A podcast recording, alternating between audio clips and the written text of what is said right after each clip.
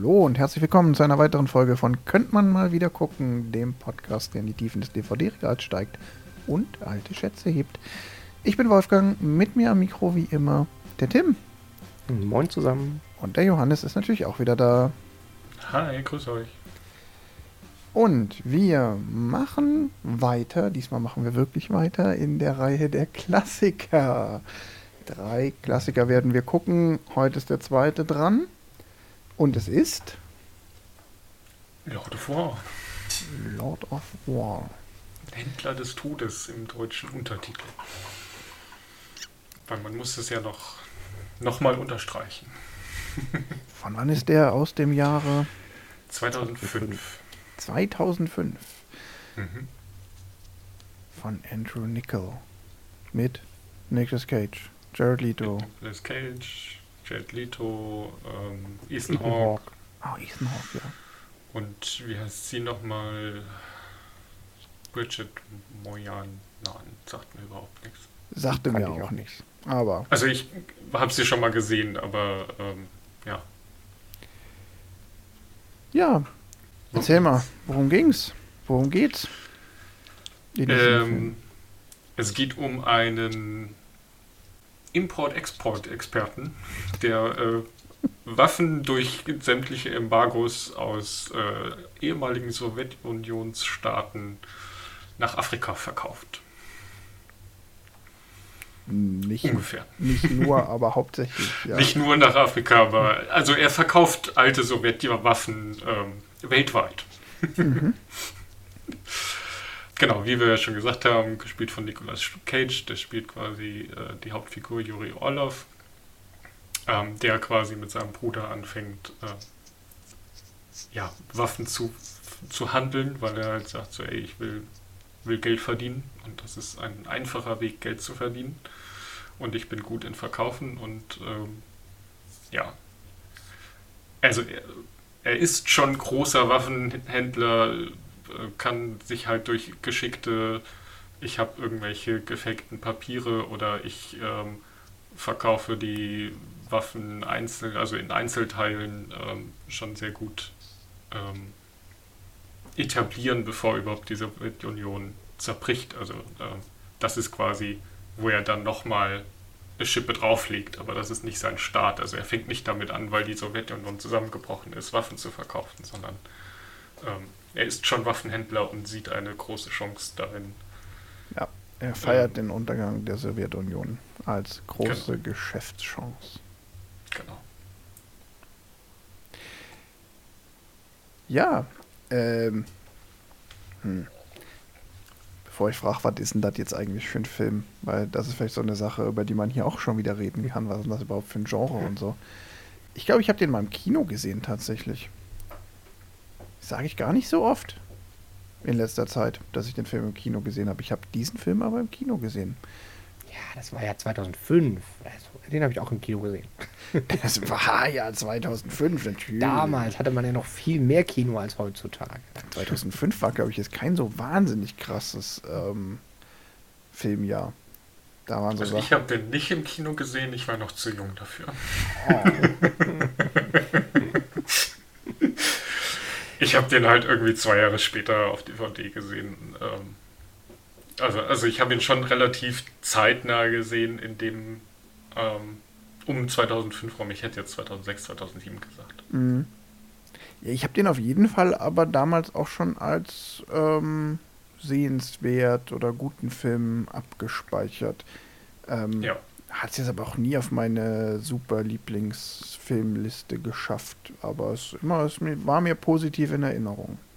Ja, ich glaube tatsächlich, dass das so ein bisschen der Trick ist. Ich habe jetzt beim Gucken auch gedacht, ich bin mir ehrlich gesagt nicht sicher, ob ich ihn, nachdem ich ihn 2006 dann im Kino gesehen habe, nochmal gesehen habe. Der Film ist aber enorm prägend. Also man kann sich an Mhm. unglaublich viele Dinge erinnern und es brennt sich ziemlich tief in den Kopf ein. Oder bei mir zumindest. Und äh, bei meiner Partnerin auch, hatten wir festgestellt beim kurz drüber sprechen. Und die hat, die hat ihn definitiv nicht nochmal gesehen. Also äh, vielleicht ist das so ein bisschen das Ding, dass man halt den Film, der ist gut, aber man hat hinterher auch nicht so unbedingt das, wo ich muss ihn direkt nochmal gucken, Gefühl. Also ich zumindest. Ja, das ist, da können wir vielleicht ein Thema draus machen. Weil ich finde es hier auch wieder ganz spannend. Ähm, ich habe mich zwischendurch jetzt beim Gucken nämlich auch wieder oder mal wieder gefragt, warum funktioniert der Film eigentlich? Weil, Mhm. naja, ohne jetzt zu weit schon vorwegzugreifen, aber nicht umsonst war ja jetzt die Inhaltsangabe auch nicht so ausführlich, die Johannes da gegeben hat, weil, naja, also ich will jetzt nicht behaupten, dass in dem Film jetzt nicht viel passiert. Es passiert schon viel, aber es passiert wenig, was darüber hinausgeht, dass man sagt, man guckt dem halt beim Waffenverkaufen zu. Klar, es gibt Mhm. dann noch so ein, zwei Eckpunkte in der Story, also irgendwie entwickelt sich die Story ja schon weiter und es gibt ein, zwei Wendepunkte. Aber es ist ja jetzt auch nicht. Naja, es ist jetzt nicht irgendwie die super krasse Heldenreise, wo sich irgendwie ein Handlungsbogen vom Anfang bis zum Ende spannt. Es ist auch nicht eine wahnsinnige Charakterentwicklung. Ähm, das spielt sich ja so. Ich finde, der hat so was Roadtrippiges. Mhm. Es ist so ein bisschen so ein, also von der Erzählweise ist es ja fast ein, ein Roadmovie. Auch wenn die Ja. sich nicht von A nach B bewegen, aber das, was ich meine, ist, dem Roadmovie ist ja eigentlich gemein, dass es um die einzelnen Stationen einer Reise geht und an jedem Ort lernt man neue Leute kennen und da passieren neue kleine Episödchen. Ja, ja ich glaube, das, das fasst es ganz gut zusammen, weil der Film ist ja schon ein bisschen episodisch aufgebaut. Also er hat schon große Zeitsprünge in der Story. Es gibt immer wieder ähm, ähm, quasi, wo, wo eins passiert und dann, also zum Beispiel lernt er ja seine, seine ähm, Modelfreunde da quasi kennen oder er äh, stellt sich ihr vor, er Ja. kennt sie ja quasi Ja. schon ein bisschen, bucht dann ein komplettes Hotel und sie flirten halt und ähm, das ist quasi, also es gibt auch einen, äh, er selbst, also die Hauptfigur hat auch eine Erzählerfunktion, also er erzählt auch immer wieder, was passiert. Ja, der ist ja so ein Ähm. bisschen pseudo-autobiografisch. Es ist ja Nicolas Cage, der Lord of War erzählt uns sein Leben. Genau. Ja, Und was halt ganz spannend ist, dass er die, sage ich mal, langweiligen Teile, also beim Roadtrip die drei Kilometer oder 300 Kilometer Autobahn geradeaus, die skippt er halt einfach. Das interessiert ja nicht, das ist nicht spannend und was wir sehen wollen ist, okay, er, kennt, er lernt die Frau kennen und äh, die nächste Szene ist, sie heiraten. Also da, Genau, und dann spielt die Frau aber eigentlich auch schon wieder keine Rolle und dann wird sie, das nächste Mal wird sie wirklich wichtig, wenn sie sich trennen. Ja, dazwischen ist schon noch mal der Moment. ja, dass- das, aber ja, Ja, aber es ist exemplarisch gesprochen, sie überspringen dann auch ganz viel so. Genau, also, Also- das nächste Mal nach der Hochzeit, nachdem wir sie kennen, äh, sehen, ähm, haben sie schon Kinder. ist ja ein Spä Jahr später, sie haben ein Kind, ähm, sie wohnen in New York und sonst was. Also es ist ganz viel passiert quasi, was wir nur so durch, ach guck mal, da ist ein Kind, ja, das ist sein Kind. Ja. Das wird ja nicht gesagt so, hey, und dann haben wir ein Kind ge gezeugt oder äh, sind eine Familie geworden oder sonst was, sondern es wird quasi ohne Erklärung weitergesprungen. Ja. Und ich glaube, ich deswegen glaube, funktioniert das halt auch ganz gut, dieses, man erinnert sich an so viel, weil halt der, der Teil, den man so vergessen würde, gar nicht im Film kommt, äh, vorkommt. Ja, ich, ich glaube tatsächlich, dass ganz viel, was den Film so faszinierend und einprägsam macht, ist diese Mischung aus der, der, der realen bösen Welt, also dass man da Dinge erzählt kriegt und man beim Zuhören im Prinzip schon weiß oder zumindest ahnt, scheiße, das stimmt. Also da gibt es mehrere Mhm. Dinge drin, die, wenn du dir hinterher googelst oder so, wirst du feststellen, ja, mh, da ist was dran. Und das in Kombination mit diesem super zynischen Erzähler, der dir auch nicht unsympathisch ist, obwohl du die ganze Zeit so ein, ein ja, so eine Form von, also ich finde das ganz spannend, weil du den Charakter, oder ich finde den Charakter teilweise, der ist nicht unsympathisch, aber man verachtet schon auch, was er tut.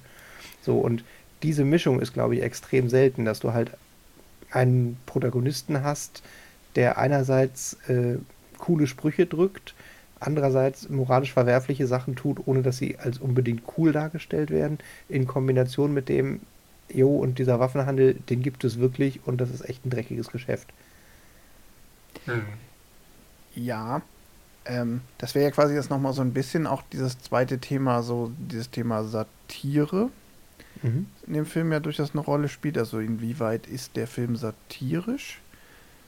Ähm, ja, und vielleicht ist es so die Kombination. Es ist so dieses Episodenhafte. Wir lernen, äh, also ähm, Juri Orlov erzählt uns ähm, Stationen aus seinem Waffenhändlerleben, ähm, was einfach erzählerisch super einfach macht, ja, wie Johannes sagt, langweilige Dinge zu überspringen. Und das andere ist eben dieser satirische Element, dass der da ja auch mit so einer, ja, so einem starken Zynismus Dinge erzählt. Also ne, wenn er sich total freut, dass die, dass der eiserne Vorhang fällt und ähm, die Sowjetunion zusammenbricht und ähm, man ja schon mit einer gewissen Verzögerung als Zuschauer realisiert, ach so, der freut sich jetzt nicht wegen der großen Freiheit und ähm, dem, was das für die Menschen bedeutet, sondern er freut sich über das, die Arsenale an Waffen, die jetzt plötzlich auf den Markt kommen. Mhm. Ja. Ja, und ich finde tatsächlich, dass halt über diesen, diesen Kontrast zwischen dem Erzähler und den Dingen, die man sieht, es halt auch nochmal spannend ist, weil er ja, also auch in, in den Kommentaren, jetzt weiß nicht, zum Beispiel, äh, als er bei, bei dem Charles Taylor Verschnitt ist, ähm, hat er als Erzähler ja den, den, oh, ich dachte, ich hätte Angst vor ihm, aber eigentlich habe ich Angst vor dem Sohn und in der Szene führt er sich aber nicht so auf, als hätte er Angst. Also da ist dann ja auch nochmal der Bruch drin zwischen dem Erzähler und dem, wie er diese Geschichte erzählt und dem, was wir sehen. Mhm. Ja, der Film hat ja sehr viel ähm, Erzähler, mhm. also Voice-Over-Erzählung. Ja. Und da dann oft auch eine Bildtonschere. Das ist ja das, was du gerade beschrieben hast. Ja.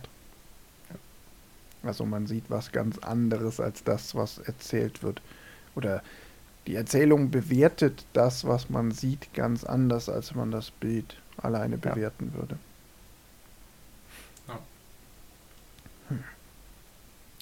ja, ich fand es halt ganz spannend, weil für mich war das halt wirklich jetzt gerade beim Gucken nochmal ich war, ich weiß nicht, also ich war sehr, sehr fasziniert davon, dass ich dachte, der Film funktioniert. Der hat mich von vorne bis hinten unterhalten. Ich will jetzt mal ganz bewusst nicht sagen gefesselt, weil so gut fand ich ihn dann jetzt auch beim nochmal gucken nicht. Ich dachte so, oh Gott, also der hat jetzt auch relativ wenig in mir bewegt, emotional. Ich hab, war jetzt nicht irgendwie traurig, ich war nicht irgendwie super, ich fand ihn nicht super lustig. Ähm, er hat mich nicht wahnsinnig zum Nachdenken gebracht, auch wenn es durchaus ein Film gibt, ist, der durchaus seine Aspekte hat, über die man nachdenken kann. Aber es gibt andere Filme, die dann am Tag danach, wo mir dann am Tag danach noch mehr Gedanken kommen mit, ach krass, guck mal. Und trotzdem funktioniert er halt gut. Ne? Er hat mich von vorn bis hinten gut unterhalten. Ja. Also ich finde, er ist schon ein Film, das also ich glaube, dass das mit dem Nachdenken, also der, der, der wirkt bei mir schon nach oder hat damals nachgewirkt und nachhaltig nachgewirkt. Ich glaube, das Problem dabei ist, dass es einem im Prinzip die, die Reveals, die er hat, oder das, was einen zum Nachdenken anregt, einem im Prinzip quasi bekannt ist. Also das ist halt eher so ein, man wird auf was hingewiesen, was man weiß, dass es das gibt und auch ahnt, was für Ausmaße es hat. Aber man ist quasi nicht so klassisch schockiert, weil eigentlich weiß es jeder, aber man spricht da nicht drüber. so ein bisschen so ein. Also ich finde halt dieses, dieses Thema und, und mit, mit äh, internationaler Waffenhandel und auch hinterher die Verstrickung der, der, der Regierung und Geheimdienste da rein, die ja nur angeschnitten werden, aber inhaltlich ja schon drin vorkommen. Mhm. Das weiß man schon, dass es das gibt. Und guckt halt aber nicht so unbedingt da genau drauf hin. Und dann ist es halt, wenn es in dem Film einem nochmal in teilweise drastischen Bildern gezeigt wird, wirkt das schon bei mir nach. So als, als Thema, was man sich nicht genau, nicht zu viel drüber nachdenkt. Ja, es ist dieses, also was, was ich spannend finde, ist halt, dass ähm, es so ein, so ein so sehr in der Realität gefesseltes oder äh, verankertes Thema ist, was man sagt, okay, ja, da, da ist halt sehr viel aus einer ähm, aus der Realität genommen und quasi hier als, guck mal, wie einfach geht das eigentlich dargestellt. Mhm. Ähm, wo, wo halt das, das eigene ähm, Empfinden ist so, okay, das, das war jetzt zu einfach. Was jetzt genau? Der, also vor allem der, ähm, der Umgang mit Waffenembargos fand ich, also das hat mich, für, äh, war für mich so ein Ding, wo ich gesagt habe, okay, ähm, wie viel davon ist jetzt quasi für den Film ähm, aufgepeppt worden, damit unser Held toll darstellt, oder wie viel davon ist wirklich so einfach. Mir ja. fällt da zum Beispiel die Szene mhm. ein, wo er halt irgendwie so einen riesen, ähm, was ist da, so ein Kampfhubschrauber von den, äh, aus der Sowjetunion ja, quasi ja. verschifft und äh, nur die, die Waffenmonteure oder die, die Waffenhalterungen quasi abmacht und schon kann er die Sachen quasi vereinzelt, also einzeln ins gleiche Land schicken und die haben zwar zwei äh, zwei unterschiedliche Empfänger, aber ja, das sind dann halt so bürokratische Kleinigkeiten, die ihn halt ähm, durchkommen lassen. Ja, wobei ich finde, dass mh, mm, ich finde, da bleibt er aber auch sehr an der Oberfläche. Ähm, ich fand immer dann, gerade in diesen Szenen, war für mich das, was mich bei der Stange gehalten hat, eher dieses äh, Gauner-Film-Element, so dieses, oh, wie zieht mhm. er denn da jetzt wieder seinen Kopf aus der Schlinge? Also es gibt ja, im Endeffekt mhm. gibt es ja in ganz vielen Episoden, die da erzählt werden, Situationen, in denen er am Arsch ist oder äh, droht äh, aufzufliegen oder so und er laviert sich immer irgendwie wieder raus, sei es mit, mhm. er pinselt schnell den Schiffsnamen um oder lässt schnell den Schiffsnamen umpinseln und führt so die Küstenwache an der Nase herum. Oder ist eigentlich ja immer Interpol, die ihn suchen. Mhm. Ähm, ja, oder wie, wie du gerade erzählt hast, er lässt einfach schnell den Hubschrauber noch demontieren und das sind ja immer so, oh nein, sie kommen, sie haben uns erwischt, ah, baut schnell hier die Teile ab, Situationen. Das ist ja immer so auf den letzten Drücker. Ja, immer so Husarenstücke, so vom ja, genau. Ja, so, ja. Und die sind alle irgendwie gewitzt und faszinierend. Aber ich finde, die sind sehr weit weg von der Realität. Ja, die sind halt satirisch überspitzt. Also ich glaube, das ist, ist quasi genau das. Also natürlich ist es Quatsch, äh, wenn du gerade eben neben dem Hubschrauber noch die abmontierten Waffen hast und einen anderen Adressaufkleber draufklebst oder bei der Schiff-Umbeschriftung äh, das umpindelst, während gerade die Fregatte schon auf dich zufährt. Aber äh, im Prinzip sind sie eine überspitzte Darstellung von Methoden, die es tatsächlich gibt. Also dieses Umbranden vom Schiff passiert ja auch tatsächlich im Zweifel auf See, aber halt nicht in dem Moment, wo gerade die Küstenwache kommt. Und genauso die, die Lieferung wirst du vermutlich, wenn du die um, umdeklarierst, äh, auf zwei verschiedenen Transportwegen ans gleiche Ziel bringen und dadurch das Embargo umgehen. Aber es ist halt durch dieses Husarenstück oder den, den Schurkenfilm halt unterhaltsam und überspitzt. Genau, das wird dadurch unterhaltsam und überspitzt, aber es verliert dafür, wenn es darum geht, wie sehr denke ich noch drüber nach, wie krass eigentlich so Waffenhandel ist und was da alles passiert.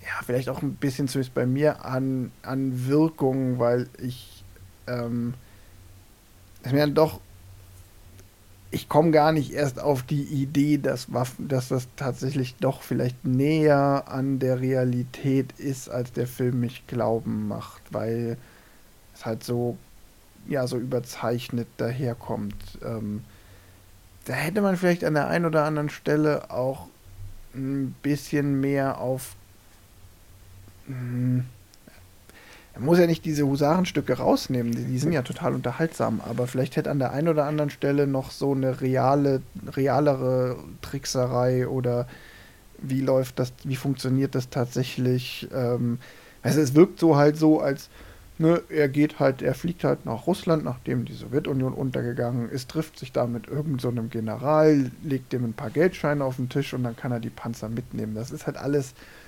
so super einfach. Und dadurch lenkt der Film vielleicht davon ab, dass es vielleicht tatsächlich in Realität wirklich erstaunlich einfach ist, Waffen zu verschieben. Keine Ahnung.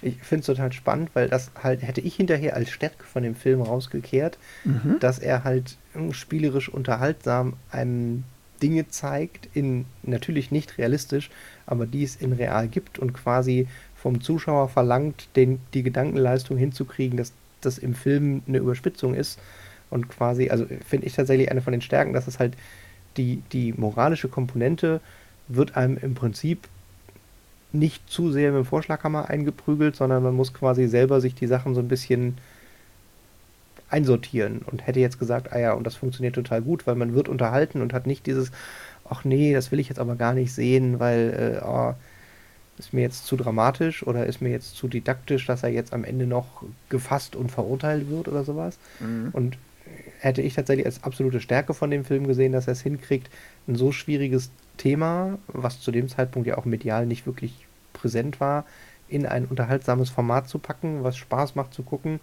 und trotzdem einem so ein bisschen äh, Schattenseiten der, der, des, des Waffenhandels ist klar, dass es Schattenseiten gibt, der, keine Ahnung, Schattenseiten des Kapitalismus nochmal schön aufzuführen.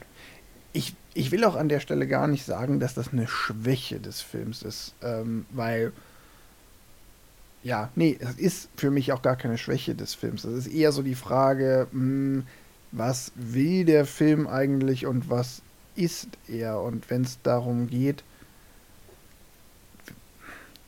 ich, oder ich näher mich dem, dem der, der Frage nochmal anhand dieses Begriffs Satire.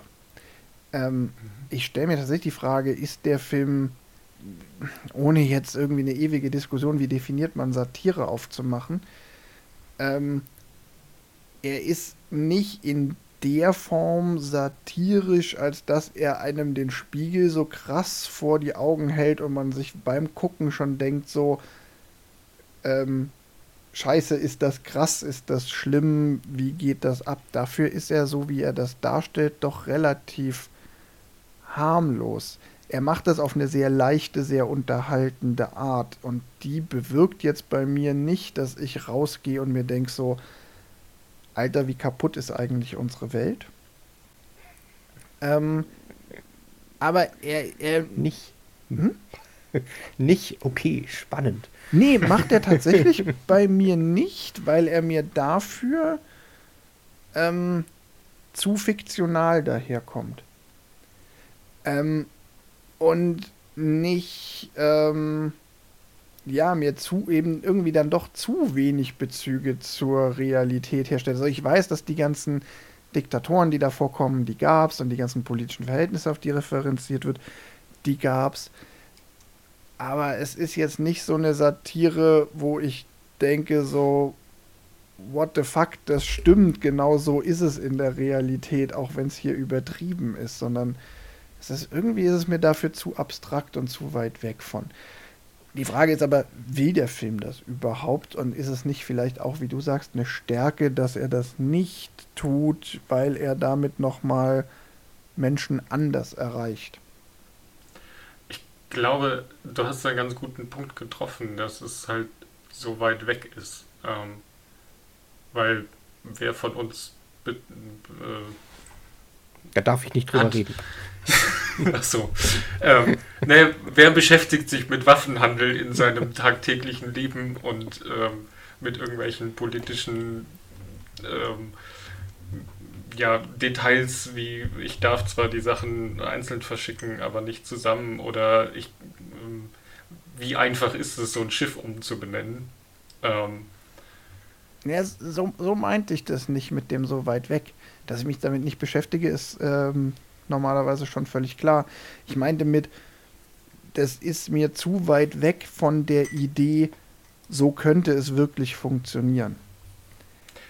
Ne, ich ich empfinde das nämlich genau andersrum. Es ist, das Thema ist von mir so weit weg, dass es genauso funktionieren könnte.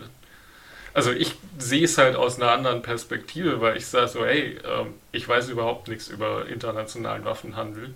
Und wenn die mir sagen, hey, wir haben uns, also ich möchte hier, den, Mhm. der Film hat natürlich künstlerische Freiheit und ähm, hat Dinge überspitzt und so weiter, aber ähm, vieles davon, äh, gerade weil er halt auch sich in, in, äh, mit, ähm, mit Zeiten und politischen Konflikten und so weiter in der Realität ankert, ist es für mich halt so ein, so ein, so ein Gleichnis, da ich sage, okay, wenn sie so viel da ankern, könnte es natürlich auch sein, dass die Sachen alle so realistisch sind, dass das mhm. alles nach wahrer Begebenheit quasi ist. Also dass sie quasi, ähm, also was wir ja noch nicht erwähnt haben, ist, dass der Film ähm, auf dem Leben eines Waffenhändlers basiert oder den Machenschaften eines Waffenhändlers basiert. Natürlich komplett, also da sind mhm. große Unterschiede drin. Das ist jetzt kein, äh, keine kein, Biografie. Kein genau. Aber natürlich ähm, gibt es da Parallelen. Und ähm, da, ja, wie gesagt, für mich ist das Thema so weit weg, dass es für mich realistisch ist, dass die Sachen, die für dich unrealistisch sind, ähm, durchaus vorkommen können, weil sie halt auch logisch, ähm, also in, in der Filmlogik ah. funktionieren, äh, also sind sie quasi einheitlich oder gesamt äh, ja, ich habe zu sehen. Ja. ja. weiß nicht, wie ich es ausdrücken soll. ich möchte vielleicht noch mal an einem konkreten Beispiel ähm, ja. klar machen. Ähm, wie gesagt, aber nochmal, das ist, das lasse ich dem Film überhaupt nicht an, weil der Film dadurch eine andere Qualität erreicht. Aber warum der Film so auf mich wirkt, wie er wirkt. Diese Szene mit diesen Hubschraubern, ne? Sie mhm. haben da diesen, sie wollen da irgendwie diesen, diesen Kampfhubschrauber verschiffen und er, Interpol ist ihm wieder auf den Fersen, der Typ von Interpol reitet, reitet ein und er beschließt so, oh, in der letzten Minute, dann bauen wir halt die Waffen ab und verschiffen den Hubschrauber getrennt von den, den Waffen an den gleichen Ort und dann ist, und dann sagt auch der, der Typ von Interpol so, ja, äh, das ist doch hier alles nur so eine blöde bürokratische Lücke, die sofort geschlossen werden könnte. Und wir wissen doch beide hier, dass du eigentlich da einen Kampfhubschrauber verschiffst. Wenn das einfach nur nicht als erneutes Husarenstück inszeniert worden wäre, sondern vielleicht wirklich als von Anfang an der Plan im Sinne von, hey, ich würde gerne den Hubschrauber da nach Afrika verschiffen. Und dann sagt einer so, ey, das ist jetzt tatsächlich ein bisschen viel, ne? Den können wir nicht einfach irgendwo verstecken in einem Container hinter verrottenden mhm. Kartoffeln wie irgendwelche Handfeuerwaffen. Da müssen wir uns was anderes einfallen lassen. Und dann kommt er auf die geniale Idee, Moment, hier Gesetzeslücke, ich mache es einfach so, dann kommt der Interpol-Typ nicht in dem Moment, wo sie es gerade abschrauben, sondern irgendwann zwei Wochen später und dann sagt Nicolas Cage, hahaha, ha, ha, ich habe die Gesetzeslücke gefunden und der Interpol-Typ sagt so, ah, hier, du weißt doch ja, genau, dass wäre das ein langweiliger John Grisham Thriller. Ja, genau. Es wäre dann satirisch lustiger Film, den man so, so, so halb guckt mit, äh, oh, das ist cool und oh Gott, ist das schrecklich und ich bin gut unterhalten und habe hinterher zehn Zitate im Kopf. Äh, also ich glaube, dann, wird, dann wäre der Film einer von tausend schlechten Thrillern und jetzt würde ihn keiner mehr kennen und äh, wir würden nicht drüber reden. Ja, ist, ist euch schon mal aufgefallen, dass wir noch keinen, keinen 80er Jahre Thriller geguckt haben? Nicht mal sowas wie Jagd auf die Rote Oktober oder so? Äh, Fällt mir dabei gerade auf. Nee, ich glaube tatsächlich noch nicht. Ähm, ja, genau, da hast du einen super guten Punkt. Dann wäre es ein ganz, ein ganz anderer Film und ob der Film dann besser wäre, steht auch komplett in Frage. Da bin ich mir hundertprozentig sicher, dass er schlechter wäre. Hätte ein anderes Zielpublikum, wäre einer unter vielen unvergessen. Ja, die Frage wäre ja auch, in wie viel, in welcher Dosierung man das jetzt so macht, wie ich das gerade beschreibe. Ne, ich sage ja nicht, der ganze Film sollte so funktionieren. Ähm, aber ich hätte mir, wenn es jetzt darum geht, dass der Film auch eine Aussage machen will, die irgendwie ähm, zeigen soll, wie funktioniert Waffenhandel und wie schlimm ist Waffenhandel und wie einfach war es eigentlich zu der Zeit ähm, oder wie einfach ist es auch mit Waffenhandel da ähm, Einfluss zu nehmen, dann finde ich, hätte, dann hätte er an der einen oder anderen Stelle ein bisschen vielleicht mehr so funktionieren können, wenn er das hätte erreichen wollen. Macht er aber nicht bin mit der Entscheidung, dass er es nicht macht, aber auch eigentlich zufrieden, weil es ist für mich mh, hm, halt weniger Satire, weil Satire für mich immer bedeutet, ich will eigentlich auf ähm, durch Überzeichnung auf Missstände und ähm, Film. hinweisen. Und das finde ich, weiß ich nicht, ob das wirklich bei dem Film so sehr im Vordergrund steht. Also doch, also ich meine, es ist ja schon eigentlich die Pointe von dem Film, Spoiler-Alarm, ist ja quasi am Ende äh, die Aussage, ach übrigens, äh, ich bin zwar jetzt gerade eigentlich die ganze Zeit der verachtenswerte Verbrecher und äh, verstoße gegen Gesetze, aber die größten Waffenhändler sind zufälligerweise auch die fünf Mitglieder im Ständigen Sicherheitsrat und ich werde hier von der Regierung so stark gedeckt, weil ich die dreckigen Deals auch für die guten Amerikaner gemacht habe. Das ist die Endpointe von dem Film. Also, das ist quasi die, die letzten zehn Minuten Film. Inklusive der Aussage mit dem, die größten fünf Waffenhändler sind die Sitz, Sitzinhaber vom Ständigen Sicherheitsrat, zufällig. Was in witzigerweise äh, falsch war, aber Ja. ähm, ja, ähm, ich finde trotzdem, dass der Film stärker auf der wir wollen unterhalten Seite funktioniert, als auf der, hey, wir wollen hier Nee, Gesellschaftskritik üben. nee also, also wenn du jetzt gesagt hättest, er will nicht aufklären, hätte ich sofort gesagt, nee, absolut, der will nicht aufklären. Mhm. Also, weil dann müsste er detaillierter, wie das denn funktioniert und warum Ja. man es nicht stoppen kann, irgendwie erklären. Dann wären wir halt bei so einer Victoria Barsch-Doku oder sowas. Aber ähm, ich finde halt gerade genau diese Stärke, dass er halt dieses, diese satirische Komponente ist für mich, den, den zu gucken oder in, in unterhaltsam gezeigt zu kriegen, wie es so funktionieren kann, inklusive der Verstrickung, ist ja wieder amerikanischer Film, haben wir glaube ich gar nicht erwähnt, aber ist wahrscheinlich jedem klar. Und gerade das Thema Verstrickung der USA, also der, der Kontakt, der ihnen da ständig immer hilft, äh, irgendwie General South, äh, gibt es in echt einen äh, Mensch, der auch noch jetzt in der amerikanischen Politik tätig ist, der General North heißt und quasi genau diesen Hintergrund hat. Also das ist schon, das ist schon Satire nicht auf so einem, so einem beim Namen nennen, sondern so auf so einem Anspielungslevel. Es steckt Aber er be bezieht sich halt schon auf echte Dinge und er ist dicht genug dran, dass wenn man sich nur so ein bisschen damit beschäftigen will, man die echten Dinge rausfinden wird Mhm. und lässt halt quasi den, den Leuten hinterher äh, damit stehen, ein, uh, da sind die, sind die wirklich Bösen eigentlich die kleinen Waffenhändler oder äh, das System, was die, die Waffen, den Waffenhandel in der Form nicht verhindern kann, weil es ihn selber auch benutzt.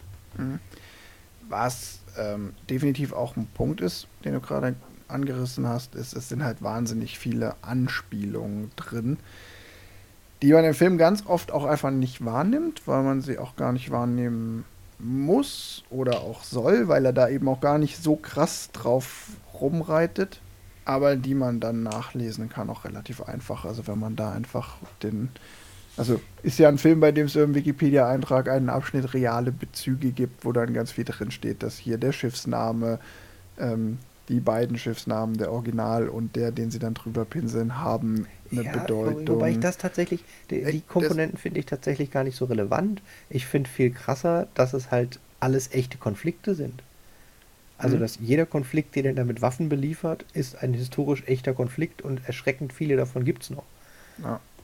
Hm. Fast 20 Jahre später. Also, das finde ich halt das, wo man halt wirklich nochmal es als, also, da, da musst du halt auch nicht googeln. Also, wenn du die Ländernamen hörst und die Jahreszahlen dazu, hat man bei super vielen Sachen relativ schnell, dass es da, ah ja, okay, da gab es doch auch einen Konflikt. Oh ja, ach, der ist auch immer noch nicht ganz geklärt. Fand ich tatsächlich jetzt so, ich habe ihn heute geguckt, äh, ich fand es tatsächlich krass, dass halt da im Prinzip haben wir gerade einen Krieg mit, einem- mit einem Ostblockland im, in der Realität und wir haben einen Krieg in Israel in der Realität. So beides Schauplätze, die vorkommen in einem 20 Jahre alten Film über Waffenhandel. Also ja, wobei kein Krieg in einem Ostblockland vorkommt, aber ähm, ja, nee, gab's sie- damals auch den nicht, Zusammenbruch aber- des Ostblocks und Ja. äh, wo die Waffen herkommen, ja. Ja, definitiv. Also ist dann ja halt auch so Sachen, also welche Konflikte werden da alle, also neben diversen afrikanischen Konflikten wird ja definitiv der Jugoslawienkrieg äh, genannt. Es werden verschiedene Sachen im Südamerika genannt, also Kolumbien, da fängt es ja auch so ein bisschen an. Ähm, ja, in, in Afrika ist es halt Sierra Leone, es ist, ähm, was ist es noch? Der Libanon. Liberia. Liberia, äh, genau. Libyen, Libi- Libyen, Liban- ja klar. Nee, nee, ja. Ja. ja. Ähm, Libanon, Nahe Osten ist, glaube ich, gar nicht drin, oder? Doch, da werden Kindersoldaten mit Palästinensertüchern erschossen. Ja, also der Stimmt. Libanon. Äh, Auf jeden Krieg Fall in ist der, in der da, Anfangsszene. Genau, im, relativ am Anfang, wo quasi irgendwie Ja. es ja auch dann nochmal äh, drum geht, dass irgendwie die Amerikaner abgezogen sind und quasi ihre Waffen dagelassen haben. Ähm, ja, und dann, dann der, die zweite Hälfte des Films dreht sich ja vor allem dann um afrikanische Konflikte. Ja. Also seine Anfänge nimmt er quasi ähm, weiter. Und, äh, aber die, diese ganzen Deals mit, wir, wir verschiffen irgendwelche Sachen aus, äh, aus der Ukraine, sind ja dann fast alle Sachen, die ähm, nach Afrika gehen.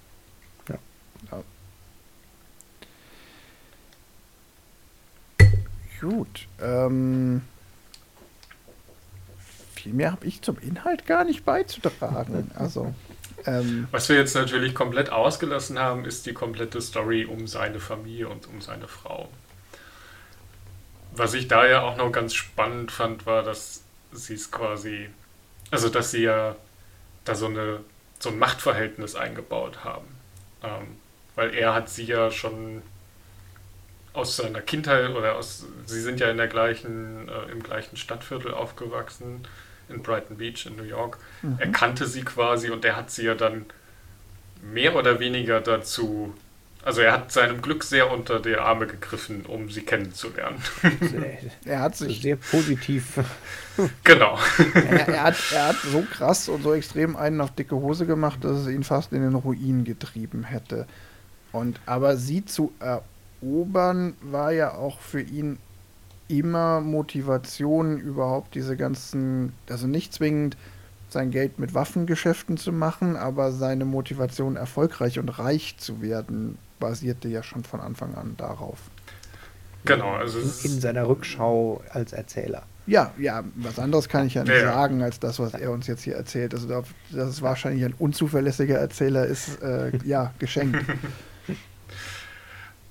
auch da wieder, es ist halt, ähm, da haben wir auch wieder eine, eine krasse Bildschere, äh, Bildtonschere drin. Er erzählt uns, dass er quasi total äh, blank ist und quasi die eine Kreditkarte mit der anderen bezahlt und wir sehen halt äh, Luxusautos und große Wohnungen und sonst was und ähm, er wäre ja quasi äh, auf jeden Fall in den nächsten Jahren pleite gegangen, wenn die Sowjetunion dann nicht äh, zerbrochen gewesen wäre und er dann so eine große Chance hatte, da einfach so ähm, in Anführungsstrichen Erfolg zu haben.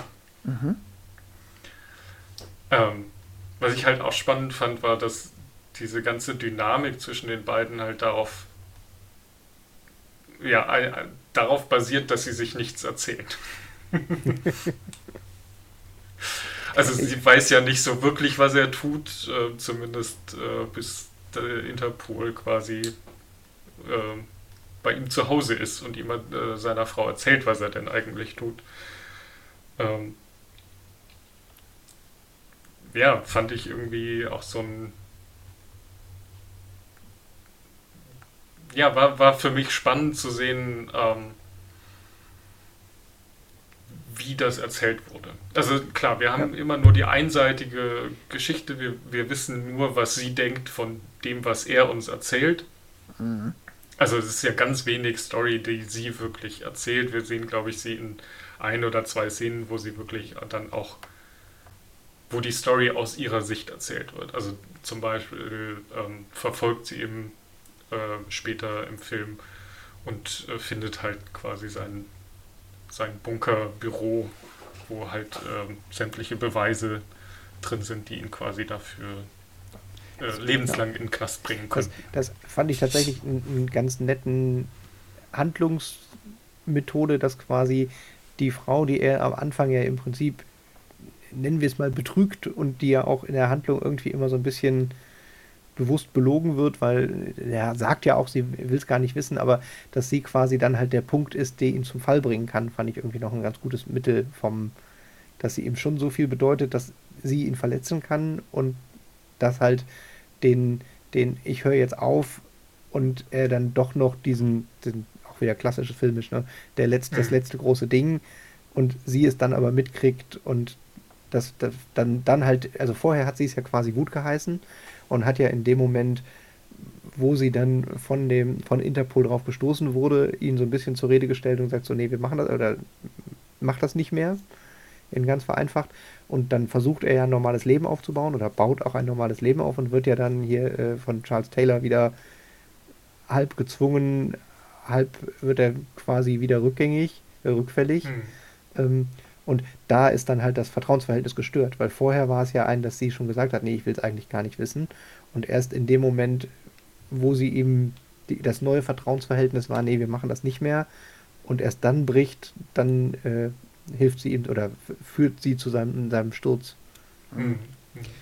Was, was, an der, was an der Szene, die du eben angesprochen hast, wo sie ihn quasi zur Rede stellt, ganz interessant ist, es gibt eine, also ich habe die äh, gelöschten Szenen gesehen und da gibt es eine erweiterte Szene, wo er quasi sie wirklich drum bettelt, dass sie nicht geht und dass er äh, clean wird und quasi sich einen ordentlichen Job sucht und so. Also die es ist für den ganzen Film gut, dass sie rausgeschnitten worden ist, weil sie halt die Dynamik zwischen den beiden komplett ähm, umdreht. Mhm. Normale, die, die, die ganze Dynamik, die wir ja sehen, ist, dass er quasi seine Geheimnisse behält und er hat sie quasi unter falschen äh, Voraussetzungen kennengelernt und äh, sie in äh, sich in sie hat ihn quasi äh, er hat sie quasi dazu gebracht, sich in ihn zu verlieben. Ähm, und in der Szene merken wir dann halt so, also in der erweiterten Szene siehst du, okay, ähm, ihm hängt da viel mehr dran und er ist wirklich so, okay, nee, bitte geh nicht, ich äh, hör auf damit, ich schwöre und so weiter. Ich Also so ein klassisches, ähm, nee, ich kann jederzeit aufhören. Äh, Ja, ich wollte gerade sagen, ich finde es ganz spannend, dass auch du den, den Clean als Begriff genommen hast, weil das natürlich Mhm. schon auch nochmal so ein bisschen das spiegelt mit dem, der, der Bruder, der süchtig nach Drogen und ständig Ja. auf Entzug ist und er ist halt süchtig nach seinen Husarenstücken und Waffendeals, also nicht wegen für das Geld, sondern schon auch für den ich kann das gut, ist ja sein eines Argument. Ja, das wollte ich auch gerade noch sagen, das ist halt schon dieses The Suchtthema ist halt auch noch ganz, ganz interessant, weil es allem so, es liegt halt so ein bisschen über allem, weil das ja auch seine einzige, die einzige Erklärung ist, die der Film uns bietet für seine eigentliche Motivation. Also am Anfang erschildert er seine Startmotivation so als, naja, er will was aus seinem Leben machen. Warum will er was aus seinem Leben machen? Weil er will diese, diese, diese Model, dieses Model erobern. Ah. Ähm, die Frage, naja, wie er sich dann weiter motiviert oder warum er dann mit dieser ganzen Waffenhändlerei weitermacht, ähm, ähm, als er das Model dann erobert hat, ja klar, dann hat er sich durch diese Eroberung wahnsinnig verschuldet, dann muss er natürlich auch ein Stück weit weitermachen, aber es gibt auch dann, ohne dass das im Film explizit thematisiert wird, glaube ich, schon in so ein Suchtding, er kann dann halt auch einfach nicht mehr anders, also hm. Die Idee, sich zur Ruhe zu setzen, die kommt ihm ja, glaube ich, auch gar nicht.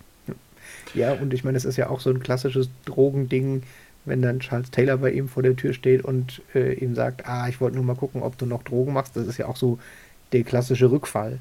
So Mhm. von dem, ich bin jetzt raus aus der Szene und dann wird noch mal ein Freund getroffen und äh, das, das, der, der Rückfall halt relativ leicht ist über alte Bekannte. Halt Ja. in dem Fall deutlich überzeichnet mit dem, oh, der Diktator ist bei der UN und äh, besucht seinen alten Waffen, Waffendealer. Ja, Ja, und, und die, also auch dieses ganze ähm, ähm, Abhängigkeits ähm, ja, Verhalten ist ja auch immer drin. Also es ist ja, er wird immer riskanter, er macht immer riskantere Deals. Es gibt ja dann auch noch den Deal, der schief geht, in Anführungsstrichen, wo er quasi ein äh, Flugzeug voll mit Waffen nach äh, äh, Afrika, ich weiß jetzt nicht mehr genau wohin, ähm, quasi fliegt ähm, und gar keine Papiere hat, weil er halt sagt, so, hey, 90% der Zeit wird ich sowieso nicht kontrolliert, also habe ich mir jetzt diesmal gar nicht die Mühe gemacht und dann ähm, findet genau der Interpol ähm, Agentin halt genau in diesem Flugzeug, mehr oder weniger. Ja. Mhm. In der Stelle, Fun Fact: Das Flugzeug gehört dem, also das beim Film verwendete Flugzeug gehört der literarischen Vorlage, also der, der echten Vorlage des Charakters.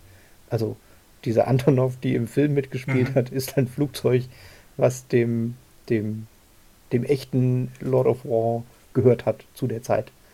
Was halt noch irgendwie ja. eine Spur drüber ist vom, okay, ihr habt für das, den Film also äh, sogar bei der Vorlage oder dem, ja, dem, dem Laut Wikipedia hat er das ein paar Wochen vorher tatsächlich auch für einen realen Deal im Kongo benutzt. ja, ja war halt dann schon im richtigen Land. Ist. Das ist eine wunderschöne Überleitung, weil nicht nur die gelöschten Szenen habe ich gesehen, sondern auch das Making-of. Mhm. Ähm, das sind aber halt viel auch, sorry, das sind, auch, das ja, sind halt viel so diese Anspielungen, was ich vorhin meinte, mit ähm, so Anspielungen drin, die man, wo der Film jetzt auch keinen Wert drauf legt, dass man die beim Gucken bemerkt. Sondern das nee, der Film braucht das nicht. Nee, das nee, muss, nee. nee, muss er auch nicht. Das ja. ist auch kein Vorwurf, dass der Film da keinen Wert drauf legt. Das ist eher so ein bisschen witzig, weil wenn man dann halt so Sachen liest, dann merkt man plötzlich, hm. dass dieses Flugzeug tatsächlich einem Waffenhändler gehört, ist ja völlig egal für den Film. Das, ja. aber das ist tatsächlich völlig egal. Aber ja. es ist tatsächlich ein gewitzter Umstand, dass sie das dann auch noch gemacht haben. Oder dass sie ähm, in irgendeiner Szene, wo 3000 Kalaschnikow rumliegen, dass tatsächlich alles Gewehre sind, weil es billiger war, echte zu kaufen als Attrappen. Ja. So, da kriegt der Film dann nochmal eine eigene Dimension an Satire, dass man das halt tatsächlich auch so besorgen konnte.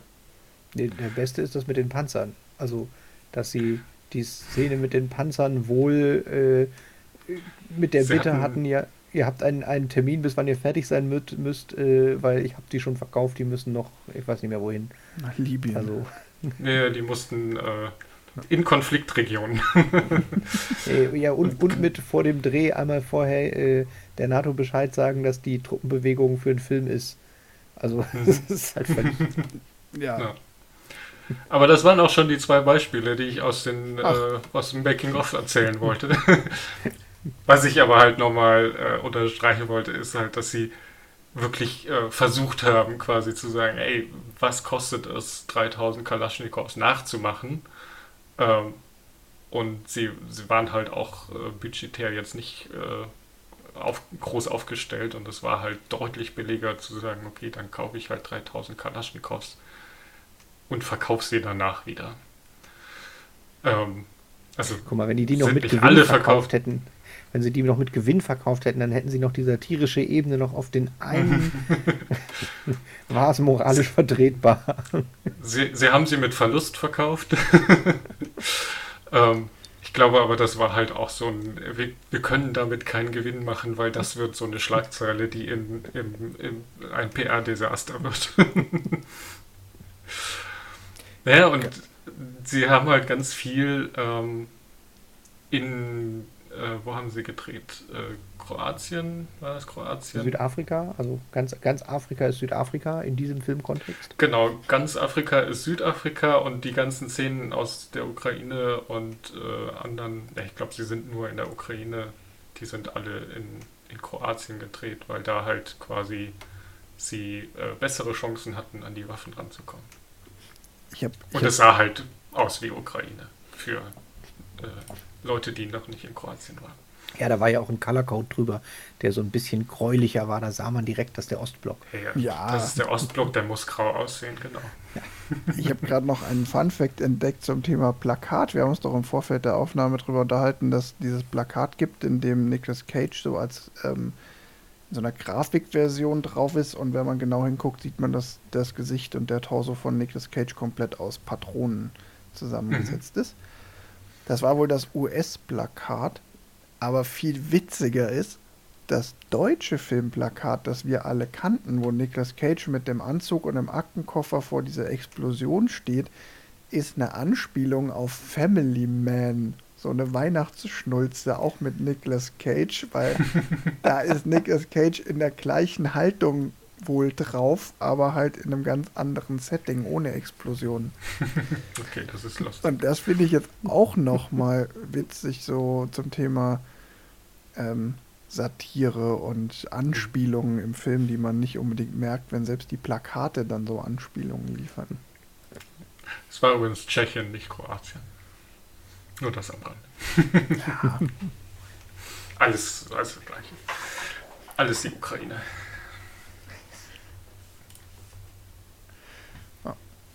also man sieht, der Film hat so auf so einer Metaebene schon einiges. Johannes, du hast vorhin gesagt, Budget ist ja, wie, der, der Film wäre eigentlich knapp bei Budget gewesen. Ja, ähm, sie hatten so ein paar Probleme, den Film zu finanzieren, weil sie quasi ähm, wenige Monate vor dem Irakkrieg angefangen haben, den Film zu pitchen und quasi Geld dazu ähm, einzusammeln. Und da war keiner so wirklich ähm, amused darüber, einen Film über Waffenhandel zu machen. Und sie haben dann so, also sie hatten so eine Mischkalkulation. Irgendwie ein Großteil kam dann von einem französischen ähm, Privatmann, nenne ich es einfach mal, der halt da. Der, der sein äh, Geschäft im Waffenhandel Ja. gemacht hat. Halt irgend so ein Investor, der halt da äh, einen großen Teil dann einge, äh, quasi investiert hat. Ja. Ähm, und sie hatten ein Budget zwischen 40 und 50 Millionen Dollar, man weiß es nicht so genau. Ähm, Das ist haben, echt nicht viel. es ist echt nicht viel, wenn man halt bedenkt, dass sie ja New York, Südafrika und äh, Tschechien hatten. Also sie sind ja nicht, äh, sie hatten ja nicht nur alles an einem Ort, sondern sie mussten ja mehrere Crews da haben. Ähm, und vor allem halt auch Südafrika so aussehen zu lassen, dass das irgendwie drei oder vier mindestens äh, andere afrikanische Staaten sind. Mhm. Ähm, das war schon, schon sportlich. Eingenommen hat der Film ungefähr 63, Mil- äh, 73 Millionen Dollar. Mhm. Also, er ist kein Riesenhit, aber hat seine Kosten locker wieder eingespielt. Aber ich finde wirklich, für 50 Millionen Dollar sieht der echt gut aus. Ja, und der ist halt vor allem, also es ist ja auch eine Materialschlacht. Ähm, man sieht halt, also es ist viel getrickst natürlich, ähm, es sind wahrscheinlich immer die gleichen Waffen, die man sieht und so, aber ist ja trotzdem, sie, sie haben ja sehr viel Material einfach, das sie zeigen. Und äh, Aber es gibt keine großen Massenszenen mit wirklich vielen Leuten oder so. Und es gibt keine großen Action-Szenen. Also hier und da explodiert Ja, mal ein bisschen was und so, aber es ist jetzt nicht so. Also jetzt nochmal so Vergleich hier, äh, ne? Face-Off, ähm, Verfolgungsjagden oder so. ja, da sind sie deutlich ähm, weniger explosiv, äh, explosiv unterwegs. Aber das ist ja auch ganz interessant, einen Film zu inszenieren, wo ich sage so, okay, ich mache den vielleicht auch wirklich aus Budgetgründen immer nur mit drei, vier Leuten am Set, weil das ja auch ein Riesen... Und Mhm. dann kann ich auch das komplette Team dahinter verkleinern. Aber ich mache so, dass der Zuschauer es gar nicht merkt. Mhm. Das ist Ja, glaub sie haben, ich glaube, sie haben budgetär ganz gut gehandelt, indem sie quasi die Szenen, wo viele Leute da waren, alle in Afrika gedreht haben. Also zum Beispiel die Szene, wo das Flugzeug auf dieser Straße landet, da Mhm. sind ja dann schon doch deutlich mehr Leute und ähm, da haben sie auch irgendwie, also das Flugzeug ist da wirklich gelandet, aber deutlich weniger Leute waren, waren da. ja, Ähm, und es war keine, ähm, keine Schotterstraße, sondern da war quasi ein, ein echtes äh, Flugfeld drunter, das sie so aussehen lassen haben wie eine Schotterstraße. Also die kompletten ähm, Wege zu und von dem Flugfeld quasi haben sie mit Gras bedeckt und äh, dann halt quasi noch Staub draufgelegt. mhm. Ähm, was aber auch ganz interessant war, auch wieder aus äh, dem Making-of, war, dass sie quasi äh, mit ganz vielen unterschiedlichen, ähm, also die, die, die Menschen, die aus, äh, die, die, die Afrikaner darstellen, kamen tatsächlich teilweise aus den Ländern, die sie darstellen. Und sie hatten irgendwie drei oder vier Leute, die quasi sechs oder sieben Sprachen konnten, damit sie diese ganzen Leute koordinieren können. ja. Das, Das, ich finde es noch ganz spannend. Da habe ich jetzt beim Gucken tatsächlich im Vergleich zu, als ich ihn damals gesehen habe, nochmal kurz so ein bisschen überlegt, weil ich es krass finde von der Art, wie generell negativ Afrika dargestellt wird. Und hatte noch so diese Überlegung, so, naja, okay, andererseits ist es halt der Blick von dem Charakter und er ist natürlich in den fiesesten Ecken von Afrika mit den fiesesten Menschen. Aber da hatte ich so einen kurzen Moment, dass ich dachte, so, boah, es ist schon so für das, das Unreflektierte, wie ist eigentlich Afrika als Land, das Land Afrika. Nein, aber Mhm. Ja. das ist halt schon so, so dieses und hier in der Gegend mit am meisten AIDS, was für das Land ja damals stimmte. Mhm. Aber halt, das war schon, wo ich gedacht habe, so, mm, wobei man, also Afrika kommt nicht so gut da weg in der Erzählung, ist natürlich aber auch den Schauplätzen im Krieg gesch ge- geschuldet, die es da, die, wo der Film spielt. Aber da war ich so ein bisschen drüber gestolpert, dass ich dachte so, mm, ja, wobei man ähm, zumindest zugute halten muss, dass er eben nicht diesen das Land Afrika-Fehler macht. Nee. Ne? nee, Die Mhm. Länder und die Orte, an denen sie sind, sind schon immer klar benannt. Also es ist klar benannt, es ist Liberia, es ist Sierra Leone, es ist Monrovia als Stadt zum Beispiel. Ja. Und Mhm. auch wenn dann so Äußerungen kommen, wie ähm, dass irgendwie ein, ein Ort irgendwie besonders schlimm ist oder hier so krass viel HIV oder so krass viel Armut, dann ist, dann ist ganz klar gesagt, Monrovia ist irgendwie ja, der Vorhof zur Hölle ähm, und, und, und. Das finde ich schon, da kann man dem Film wenig vorwerfen, weil er es schon sehr punktuell macht. Und ich meine, die Darstellung dieser, dieser Kriegsherren, nee, ist realistisch. naja, ja. die sind halt damals tatsächlich auch, auch mit goldenen Kalaschnikows rumgelaufen. Also Mhm. das war, glaube ich, auch in den, ich weiß gar nicht, wann der Teil dann spielt. Das muss ja dann in den 90ern gewesen sein. Ja. Ähm, das war, glaube ich, auch so eine Hochzeit für so Warlords. Ich glaube, boah, jetzt straf mich nicht lügen, aber so diese, ähm, diese Hochglanz-Diktatoren, die gibt es ja heute so in der Form nicht mehr, ne? So ein Gaddafi oder äh, der jetzt im Film nicht vorkommt oder ich weiß gerade nicht, wie heißen die zwei, die im Film vorkommen. Also im Film heißt es anders, aber es ist Charles Taylor. Ja, Also das und und das ist tatsächlich halt dieser Klischee-Vorzeigediktator mit der goldenen Kalaschnikow, der halt aber schon auch, was auch im Film drin vorkommt, dieses äh, ich bin hier bei der UNO und äh, ich bin jetzt eine Demokratie, ist auch quasi alles Liberia in den 90ern. Genau, und das gab es ja wirklich. Und das ist natürlich schon. Da ist der Film dann tatsächlich wieder recht, recht nah dran. Also, ähm, das ist schon ganz spannend. Es ist halt Witz, da ist halt auch wieder ein bisschen fast verrückt, dass man halt, ich glaube, viele den Film gucken und da dann auch wieder denken, so, naja, okay, das ist jetzt eine Karikatur von einem Diktator in einem afrikanischen Land. Und dabei ist genau da der Punkt, wo es vielleicht gar nicht so Karikatur ist. Ja, also Ja. auch dieses hier, äh, wo der, der Bruder vom Hauptcharakter umkommt bei den Rebellen, das sind echte Rebellen in Sierra Leone. Also auch der Name ist nicht geändert. Also die irgendwie Republic irgendwas Funk. Also da Mhm. sind sie tatsächlich Freiheitskämpfer. ja, Freiheitskämpfer, genau. Ja, Freiheitskämpfer. Ich finde auch ganz gut, ich finde auch mega diese Szene, wo der Typ ähm, ihm dann die Zeitung hinlegt und sagt, hier, äh, wir sind Demokratie, weil ihr da mit euren Wahlen und eurem äh, Mhm. Mhm. Känguru-Gericht in Florida, was ja eine Anspielung auf die Wahl von äh, George W. Bush ist, ähm, so, ihr müsst jetzt für immer die Fresse halten, weil ihr könnt mir jetzt hier zum Thema Demokratie gar nichts mehr äh, erzählen. Das ist natürlich auch eine ganz nette Szene. Ja. Ähm, sollen wir mal noch über den Cast reden und so die. Ja, ich wollte noch ganz kurz, bevor wir weiter Ja. im Filmischen, äh, aber geht wirklich relativ schnell. Ich hatte noch äh, so ein, so ein Mini-Ding, äh, YouTube-Video geguckt zum Thema äh, die, die literarische Vorlage und der echte, echte Waffenhändler. Ja, Das Mhm. fand ich noch spannend. Also, dass die, dieser, der, der Victor Boot, auf dem es basiert, äh, ist auch vor kurzem im Rahmen von einem Gefangenenaustausch freigekommen. Der ist nämlich äh, tatsächlich irgendwann mal verurteilt oder in Amerika verurteilt und war, saß im Gefängnis. Ähm, und ist tatsächlich ein ukrainischer Geschäftsmann gewesen, der äh, ja, diese ganzen Konflikte tatsächlich mit Waffen beliefert hat.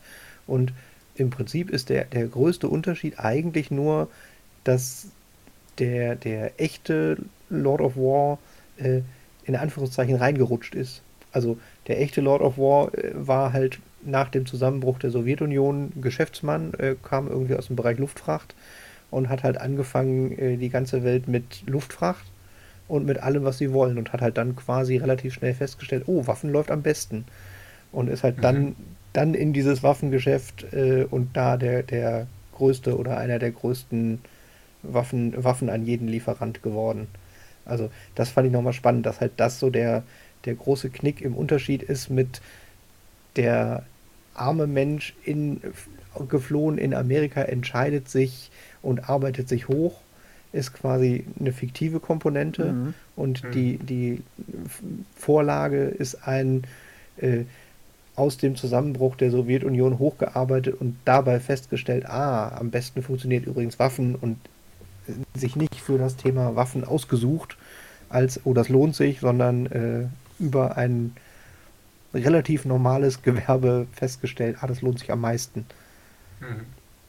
So, und ansonsten sind es wohl so diese, diese moralischen Themen, äh, da gibt es wohl von dem, dem äh, Victor Boot ähnliche Aussagen, die halt sagen, ja, wenn ich es nicht mache, macht es ja jemand anders und ich bin doch gar nicht der Böse, ich verkaufe doch nur und ich benutze meine Waffen nicht. Also das ist schon, schon relativ dicht dann wieder an der Person.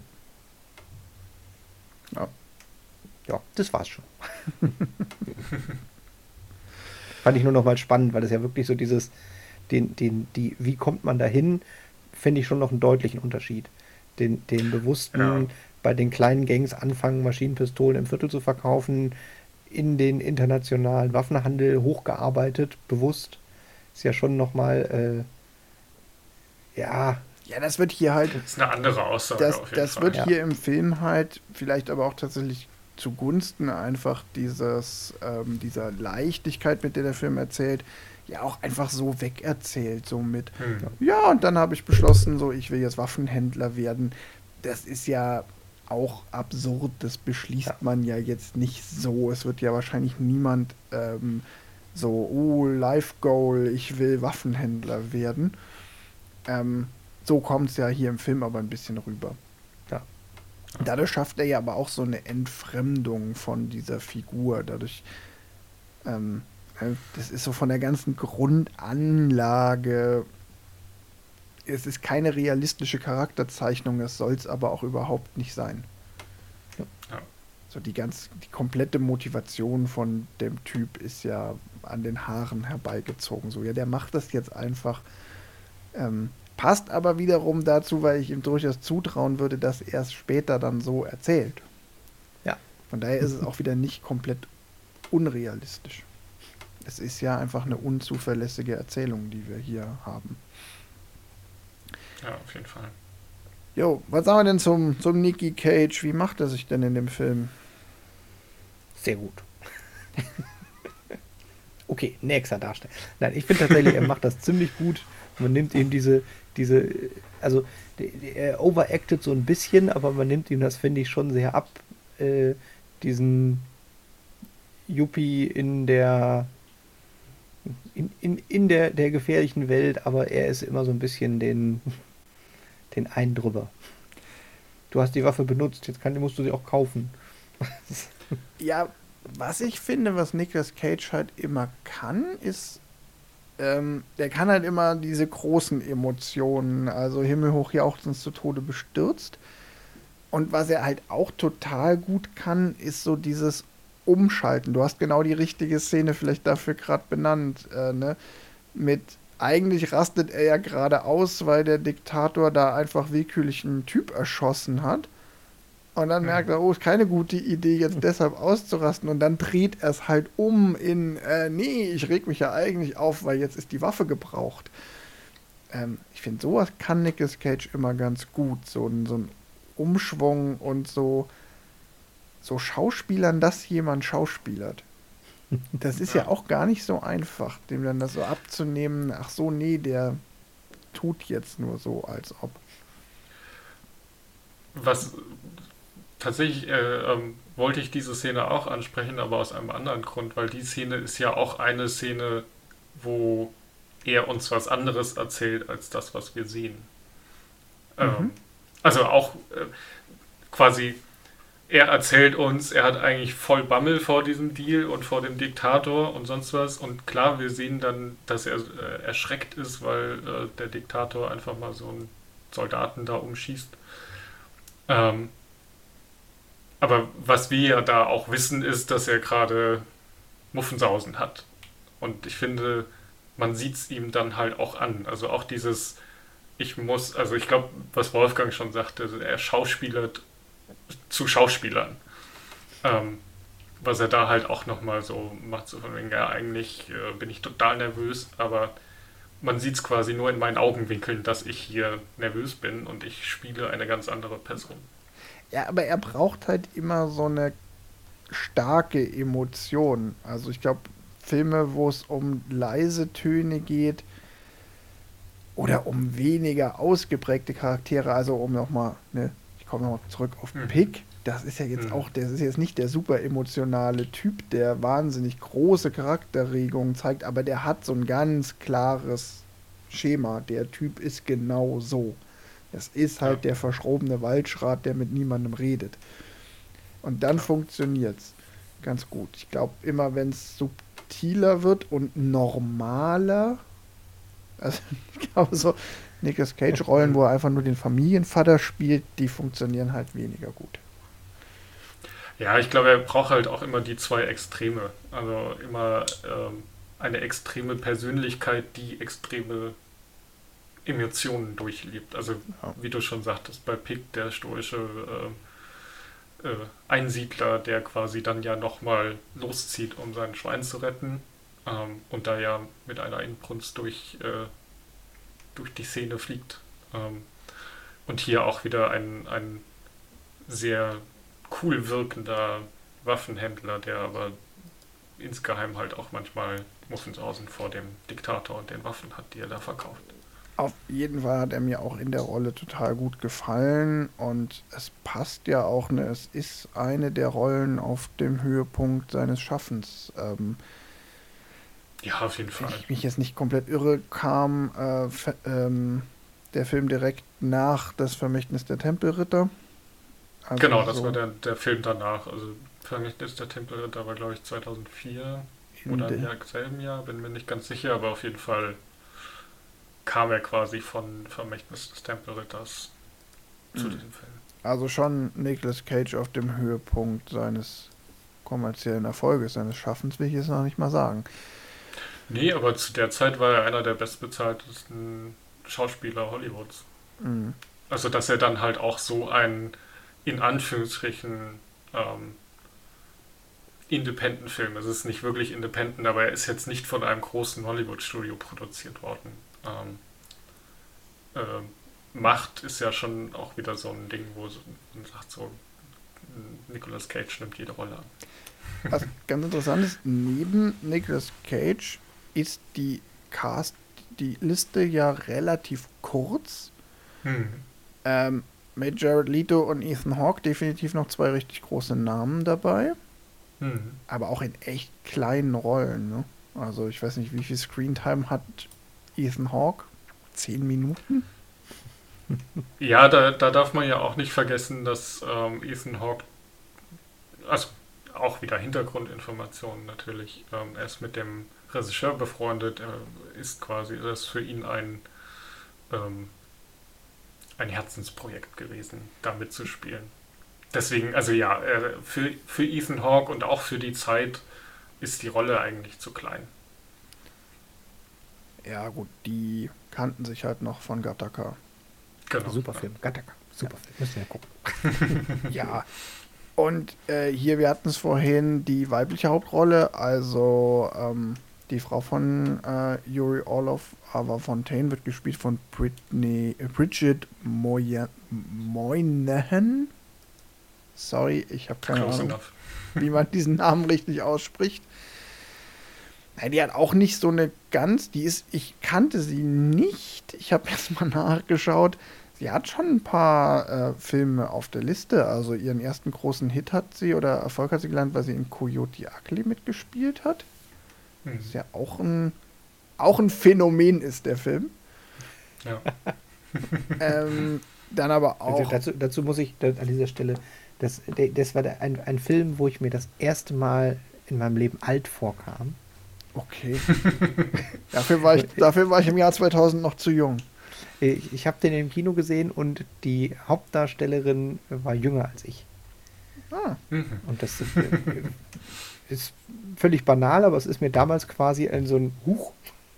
ich finde das ja immer noch interessant. Also Coyote Ugly wäre tatsächlich ein Film, den würde ich auf jeden Fall, äh, wäre ich sofort dafür, den hier im Podcast mal zu machen, weil das ist echt Mhm. ein Phänomen. Ähm, ich habe den damals im Kino gesehen. Ich fand den damals ganz gut. Ähm, nicht weltbewegend, aber ganz gut. Und dann ist aber total krass, was aus dem Film halt geworden ist seitdem. So, wow. Okay. ich Ähm, habe das nicht mehr verfolgt. Was ist daraus geworden? Also, Naja, es gab mal eine Zeit, also es gab den, die, die zehn Jahre danach gab es irgendwie in jedem Bundesland drei sehr einschlägige Coyote Ugly Bars, also dieses Konzept aus dem Film, was in dem Film ja eigentlich gar nicht so wahnsinnig im Vordergrund steht hier mit dieser Bar, wo die gut aussehenden Mädels auf dem Tisch tanzen und Leuten Wodka in den Mund gießen, hat dann ja im realen Leben einen Wahnsinnswiderhall gefunden. Das ist eigentlich das Phänomen hinter dem Film. Der Film an sich gar nicht so, aber dass halt dutzendweise solche Bars dann aufgemacht wurden. Auch unter dem Namen. ja, also ich habe den Film auch so als, als, oh ja, war okay. Also ich habe ihn auch jetzt nicht als besonders gut in Erinnerung. Äh, aber ja, stimmt. Dass, dass es irgendwie so Coyote-Bars gibt, habe ich auch schon mal gesehen. Also, hm, Genau, und das finde ich halt krass, weil das auch in eine ganz andere Richtung ging. Also ich glaube, wenn man diese Coyote-Bars teilweise kennt und dann guckt man den Film, weil da kommt es ja her, dann denkt man sich so, hä? also, es, weil man halt so diesen, diesen Sex und Frauen tanzen mit viel Alkohol auf dem Tisch Aspekt dann so rausgenommen und ins reale Leben verpflanzt hat. Und in dem Film geht es ja, der Film ist dafür eigentlich viel zu schnulzig. Egal, wir schweifen ab. Die gute Dame hat noch mitgespielt in der Anschlag in iRobot. Ähm, und ja, in, in, in World Invasion Battle Los Angeles. ein Meisterwerk. Wer kennt ihn nicht? Ein Meisterwerk, ja. Ähm, der zweitbeste Film nach Schiffe versenken der Film. Und aber auch, die hat eine feste Rolle in John Wick. Mhm. Oh, Eins, zwei in und vier. mehreren Teilen. Oh. Ja, Was ist sie? Was spielt sie? Seine Frau, glaube ich. wahrscheinlich, oder? Ich hab, Also es ist auch eine kleine. Ja, ja, ja, ja. Ich habe hab schnell gerade Helen. Wick. Ja, ja, sie spielt seine Frau. bei John Wick Also, bin ich raus. Da, da muss man sagen, dass äh, die Rolle sehr, Kurze sehr klein Rolle. ist. Also das, das ist so ein bisschen, ja, ja ich kenne Excel, ich habe damit zwei Monate gearbeitet. Nein, das ist Ach so. ja hier wie, so- wie, so, wie, wie so bei Harry Potter äh, das Seelentier, was ab und zu in Rückblicken irgendwo mal sitzt. Also, ich möchte ihre Rolle in John Wick nicht kleinreden, aber ähm, Screentime hatte sie sehr wenig. Ja. Naja, also wie gesagt, also die Castliste ist nicht so besonders lang. Was ganz witzig ist, man kann noch erwähnen an dieser Stelle äh, Andrew Nickel, der Regisseur und Drehbuchautor dieses Films. Ähm, der hat hier im Podcast schon regelmäßig Erwähnung gefunden, äh, vor allen Dingen dafür, dass er den Film nach Lord of War in Time, Deine Zeit läuft, abgemacht hat. Der seit, Mhm. des, seit dem legendären Adventskalender letztes Jahr Dauerreferenz in diesem Podcast ist. Und wir haben ihn immer noch nicht gesehen. also noch keine Einzelfolge drüber gemacht. Ja. Ähm, er hat aber auch Ter für die Story, zu, auf der Terminal der Film basiert, beigetragen. Ähm, Mhm. Und er hat das Drehbuch für Truman Show geschrieben und er hat eben, wie eben schon erwähnt, Gattaca Drehbuch und Regie gemacht. Also Der ist ein guter Mann. Also, ist jetzt lustig, es ist ein Name, der, der wenn, ich, wenn, ich, wenn ich den gehört hätte, hätte ich gesagt, nö, noch nie gehört, keine Ahnung. aber wenn ich mir so das Werk von ihm angucke, gutes Zeug dabei. Also. Ja, und vor allen Dingen immer Filme mit so einer, einer Einsatz, wo man die, die Grundidee ganz gut in einen Satz prägnant reinfassen kann, wo man sich dann aber noch nicht sicher ist, funktioniert das. Also Mhm. Truman Show, ne? Mensch wächst auf in einer komplett inszenierten Fernsehshow. Äh, Terminal, Typ ist jahrelang im Flughafen, sitzt im Flughafen fest. Äh, Lord of War, finde ich, passt da auch rein mit ja, Stationen im Leben eines Waffenhändlers. Klammer auf, lustig, Klammer zu. Ja, ich mittellustig. Ja, Aber ja, ähm, natürlich ist es ja, unterhaltsam. ist ja auch kein lustiger Film. So, und in Time haben wir auch schon oft drüber gesprochen. Also der hat hat schon so mit so Ideen und so, so Themenfilmen. Ja, allgemein hat er ja auch, wenn er so ein klassischer, der macht immer, wenn er Regie führt, hat er auch das Drehbuch gemacht. Ne? Also er hat nicht ein, ich verfilme irgendwas, sondern er hat entweder eine Story geliefert oder wenn er selber Regie geführt hat, Story und Regie Er geführt. kommt, glaube ich, eher so aus dem Drehbuch und Konzept Ja. entwickeln. Also für ähm, Terminal hat er dann ja auch nur das Konzept entwickelt. Ja. Ja, ähm, sonst Musik, Antonio Pinto ist jetzt auch nicht wahnsinnig bekannt. Kamera ist nicht. Ja, bei, bei der Musik kann man noch erwähnen, dass, dass er äh, so ein äh, nicht für den Film geschriebene Lieder, die inhaltlich auf Szenen passen, ganz häufig benutzt hat. Das mag ich eigentlich auch mal ganz gerne. Mhm. Dass er so hier im Hintergrund Cocaine, als sie das erste Mal die Kokain-Drogenmenge da kriegen, Mhm. ähm, weiß gar nicht, an einer anderen Stelle hat er, ach, am Anfang hat er auch schon, schon ein Lied im Hintergrund, was irgendwie vom Text her zu der, dem Leben der Kalaschnikow-Kugel passt. Da bin ich übrigens enttäuscht, Wolfgang, du hast nicht die Anfangssequenz angesprochen, obwohl es eine legendäre Anfangssequenz das des stimmt. 2000er Kinos ist. Das stimmt, die Anfangssequenz ist tatsächlich richtig gut und ist auch einzeln guckenswert. Ähm, Cocaine als Needle Drop war mir tatsächlich zu platt. Da dachte ich tatsächlich auch jetzt nochmal beim Gucken so, ja, okay.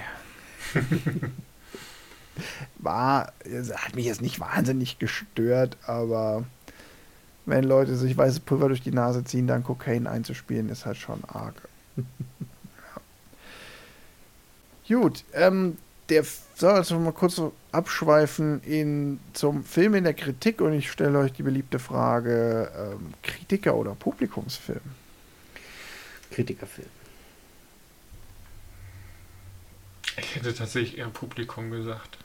Ganz, Das ist so ein Jungs, so ein, beiden so ein recht 16, 16-jähriger Jungsfilm. ganz klar Publikumsfilm. Der hat im Tomatometer bei den Kritikern tatsächlich nur 62 Prozent und Oh, ähm, ist auch generell in der Kritik gar nicht so gut angekommen. Beim Publikum hat er aber 84 Prozent.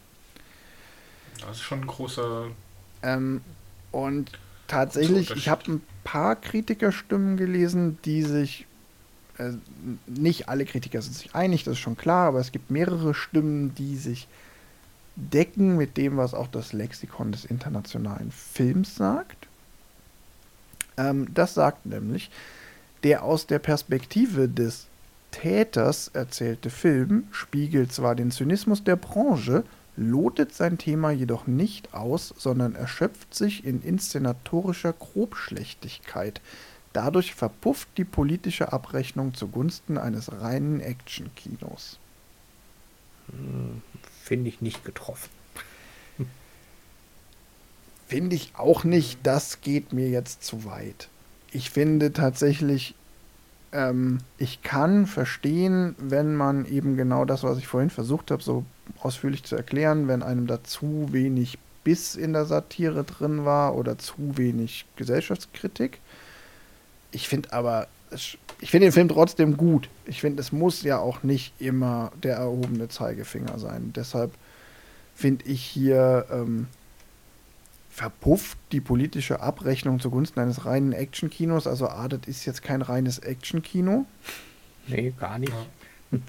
Habe ich vorhin schon gesagt, so viel Action ist da jetzt auch nicht drin. Und naja, verpufft die politische Abrechnung. Der Film will gar nicht politisch abrechnen. Das ist nicht sein. Ja, so viel Satire ist es dann nicht. Es ist Ja. keine Abrechnung. Es ist Eine ein, Abrechnung. Guckt mal, guckt mal, was. Äh, also, es ist eher so ein, so ein In-Fokus rücken. Ja, Abrechnung hätte ich auch nicht gesagt, aber ich finde schon, dass die, die generelle Wirkung sehe ich schon noch stärker als ihr oder als, als Wolfgang. Ja, Also ich finde schon, dass er auf das Thema schon effektiv hinweist, weil es ein man kann gut weggucken Thema ist, was unterhaltsam aufbereitet wurde. er ist teilweise auch dafür rezipiert worden, dass es der erste Film war, der sich so explizit mit diesem Thema widmete oder einer der ersten, die so im Mainstream waren. So erster Film ist natürlich immer eine schwierige Aussage. Ich habe das hier nur so gelesen, ist nicht mein Satz. Mhm. Also es wurde schon auch wahrgenommen. Also es gibt zum Beispiel, ähm, ähm, gibt zum Beispiel hier tatsächlich auch noch Stimmen, ähm, äh, die genau in diese Kerbe schlagen. Ähm, Finde ich jetzt gerade nicht, will ich jetzt auch nicht, muss ich jetzt auch nicht ewig raussuchen, aber zum Beispiel bei der EPD Film, also vom Evangelischen Pressedienst, die Filmzeitschrift, die ist ja auch recht bekannt und durchaus ähm, meinungsprägend. Da sagte der Kritiker damals, äh, dabei beschreibt Andrew Nichol die Szenarien durchaus richtig, ohne daraus jedoch die entsprechenden Schlüsse zu ziehen. Er bringt die Kausalitäten schlicht durcheinander und opfert sie umso ärgerlicher der nächsten Pointe. Das ist aber auch so eine relativ harsche Kritik in die Richtung. Ähm, Blickpunkt Film sagt, das kann man alles bei Wikipedia auch nachlesen. Ähm, Habe ich jetzt nicht hier wahnsinnig viel Recherche reingesteckt, aber manchmal listet Wikipedia das ja schon ganz gut auf. Da heißt es, der geneigte Zuschauer, hin, geneigte Zuschauer hingegen werden ihren Spaß haben und neben der komplexen Erzählung zudem Feuer und Flamme für die bestechende Kameraarbeit von Amir Mokri sowie dem Soundtrack von smarter Songauswahl sein. Also da geht es dann wieder um die komplexe Erzählung, das ist dann schon positiver. Mhm. Ähm, ja, es ist umstritten, aber er ist in der Kritik jetzt nicht, oder es ist nicht super eindeutig, aber er ist in der Kritik nicht komplett ähm, gut weggekommen, sondern es gab auch einige, die sagen, Leute, da, da war jetzt nix, weil es ihnen nicht ernst genug, nicht kritisch genug war. Ich habe noch als Ende der Kritik, als Ausblick quasi, Mhm. es wird gerade ein zweiter Teil produziert. Ja, oh Gott. Immerhin aber von Andrew Nichol, also dem Regisseur und Drehbuchautor selber nochmal. Mhm. Und äh, ja, also ist jetzt nichts, wo ich denke, oh, das war total nötig. Äh, die vorläufige Inhaltsangabe ist, äh, die es schon gibt, ist so ein bisschen spannend. Äh, ich bin gespannt, ob sie das nochmal ein bisschen anpassen oder den Starttermin vielleicht nochmal anpassen. Also es gibt noch keinen Starttermin, aber die Dreharbeiten laufen wohl schon oder liefen Anfang des Jahres wohl schon. Äh, weil die Handlung ist quasi der Konflikt zwischen dem, dem Vater und dem im Film vorkommenden Sohn, der jetzt als äh, Söldnergeneral im Nahen Osten arbeitet. Und das könnte ich mir vorstellen, dass das in aktuellem Moment vielleicht dann ein bisschen zu, zu dicht an der Realität ist. Und das wahrscheinlich vom Drehbuchschreiben halt hier eher so, so ähm, ISIS-Milizen, äh, oberer Nahe Osten war und jetzt ist es aber gerade ja mit Israel so ein bisschen aktueller wieder. Mhm. Ja, ich Bin bin, ich gespannt, wann sie den veröffentlichen oder ob sie das, das Themengebiet nochmal was verschieben. Ich bin da ganz allgemein kritisch, so wie ich bei jedem Film jetzt kritisch wäre, wo es nach 20 Jahren eine Fortsetzung Ja. geben soll. Ähm, abwarten, man sollte jetzt auch nicht vorurteilen. Manchmal werden die Dinger dann ja doch erstaunlich gut, gerade wenn man vorher denkt, so, boah, muss das sein? Aber ja, muss das sein. Ja. Ähm, ich habe hier noch aus der, ich will noch einen nachschieben, weil, komm, äh, ich habe jetzt so viel Negatives über den Film gesagt und zitiert, deshalb schiebe ich jetzt noch eine positive Stimme nach. In der Welt gab es eine Kritik zu dem Film, ähm, wo der Autor gesagt hat, man kann sich ohne, also über Juri Orlov, man kann sich ohne große Bedenken mit ihm identifizieren, aber schließlich kommt der Moment, an dem man sich distanziert, nicht nur von ihm, sondern auch von dem System, das sich seiner bedient. Nickel, der Regisseur, will sein Publikum wachrütteln und dafür muss er es erstmal mit seinem eigenen Zynismus konfrontieren. So gesehen erweist sich Lord of War als virtuos inszeniertes Agit-Prop-Kunstwerk. Für subtile Zwischentöne und ausgewogene politische Analysen ist da kein Platz. Ja, das, das, den finde ich, den finde ich treffend, ja. Ja. Den zitiere ich gleich, wenn ich meine Zusammenfassung selber erfinde. Aber ich kann nur noch mal sagen, ich sehe beide Seiten. Ich sehe durchaus Mhm. den Punkt, dass man das so kritisieren kann. Ich finde aber, man finde, es stört mich jetzt aber auch nicht. Also ich kann mit die meisten Kritik sagen, so, ja, muss ja auch nicht.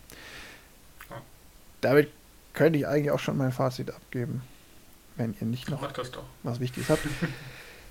ähm, ja, ich finde den Film erstaunlich unterhaltsam, ähm, erstaunlich gut.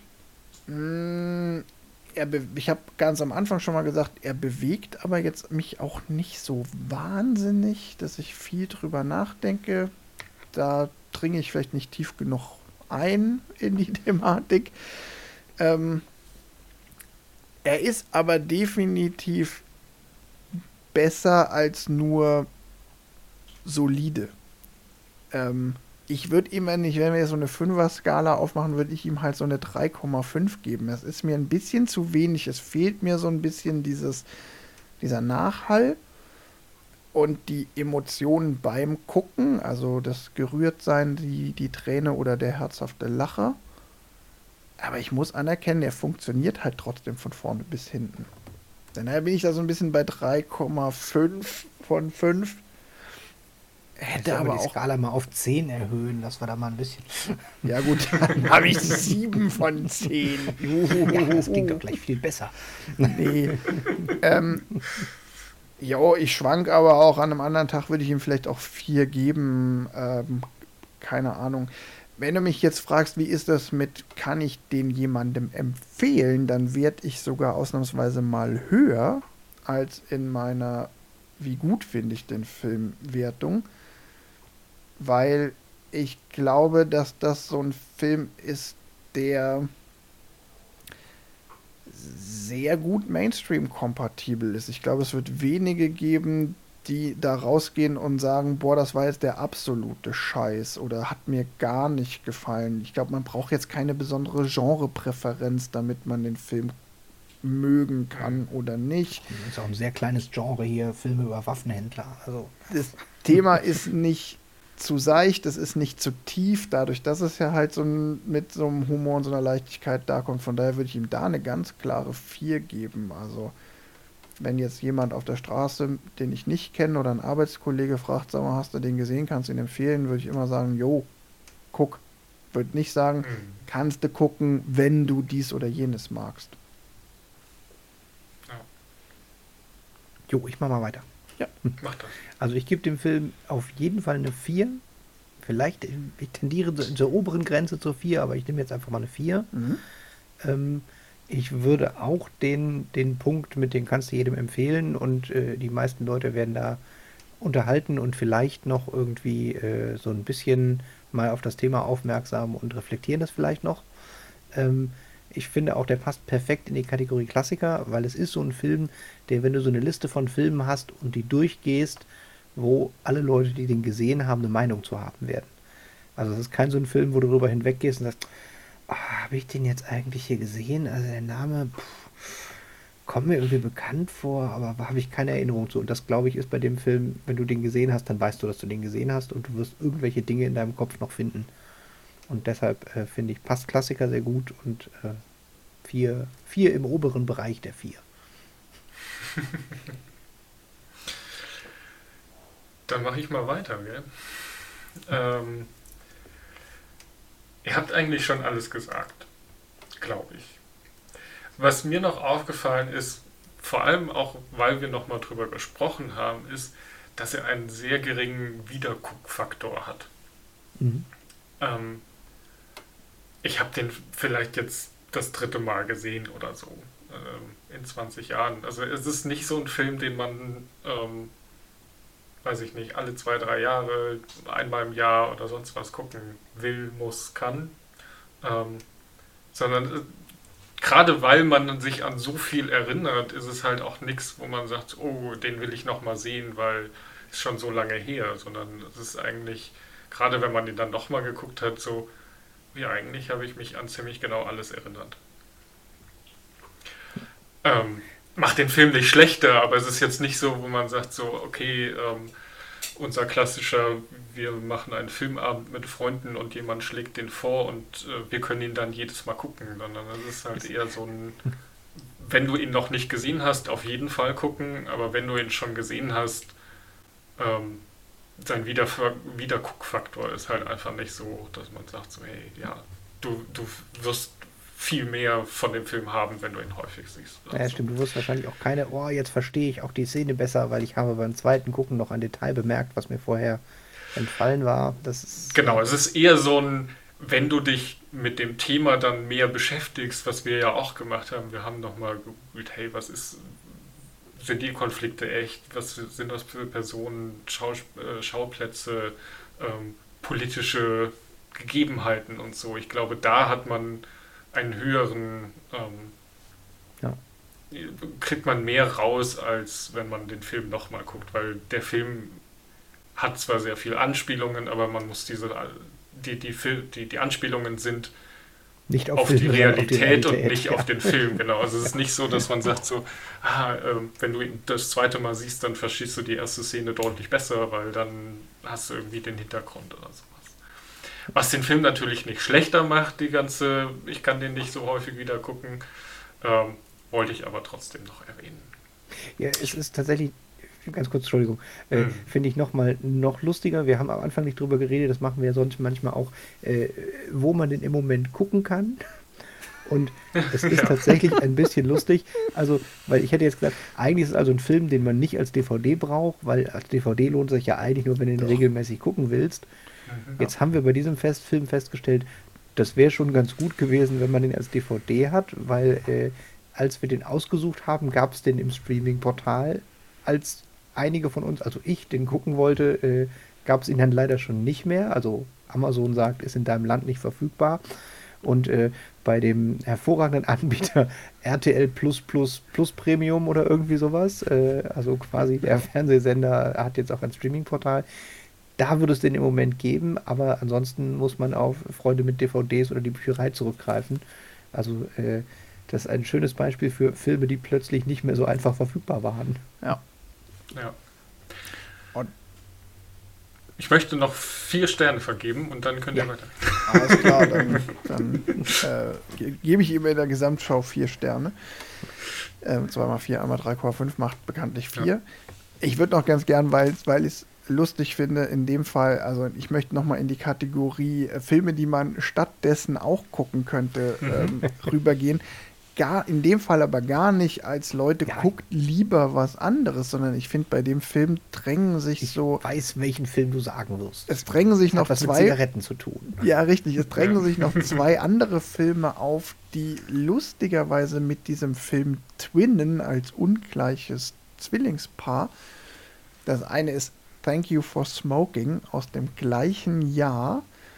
Ähm, auch eine Satire, wesentlich stärker am bissigen satirischen Ende, mhm. wo es um die Tabakindustrie geht, was ja auch durchaus Parallelen zur Waffenindustrie hat. Und dann möchte ich noch aus dem Ernst, aus der ernsten Schublade Filme mit afrikanischen Diktatoren empfehlen. Ähm, der letzte König von Schottland Mhm. Da geht es um Idi Amin, wenn ich mich nicht irre. Also auch einen ziemlich irren ähm, Diktator in einem afrikanischen Land. Und der ist eher auf der ernsten Seite, aber ist auch ein spannender Film, wenn man sich mal mit der Geschichte afrikanischer Diktaturen in den 90, 80ern und 90ern beschäftigen will. Ja. Mhm. Den habe ich nicht gesehen. Also Thank You for Smoking kenne ich, aber der letzte König von Schottland, den kenne ich nicht. Ja, der letzte König von Schottland ist mit ähm, Forrest Whitaker in der mhm. Hauptrolle, ist von 2006 und es geht tatsächlich um Idi Amin. Gott sei Dank, ich habe keinen Quatsch erzählt. Und es geht um einen schottischen Arzt, der quasi zum ähm, Leibarzt von Idi Amin wurde. Es basiert auch auf einer wahren Geschichte. Ähm, Ziemlich spannend. Ist aber eher ein Polit-Thriller. Keine Komödie, keine Satire, kein überspitztes Ding. Ja, Das- aber das ist doch super. Dann haben wir einen Film, wenn wenn's der, wenn Lord of War nicht satirisch genug war, guckt Thank You for Smoking. Wenn er zu satirisch war, guckt der letzte König von Schottland. So ungefähr, so ungefähr. Man muss ja Alternativen anbieten. Ja. Aber das ist ja auch so ein, äh, wir, wir gehen ja mit der Zeit, Amazon sagt auch immer, Kunden, die kauften, kauften auch und äh, wir müssen jetzt auch mit der Zeit gehen und Filme, Filme vorstellen, die Das, äh, Dazu guck mal, das, passen. das, wir verkaufen das an Amazon. Die sollen demnächst halt schreiben, kaufen Sie doch stattdessen lieber.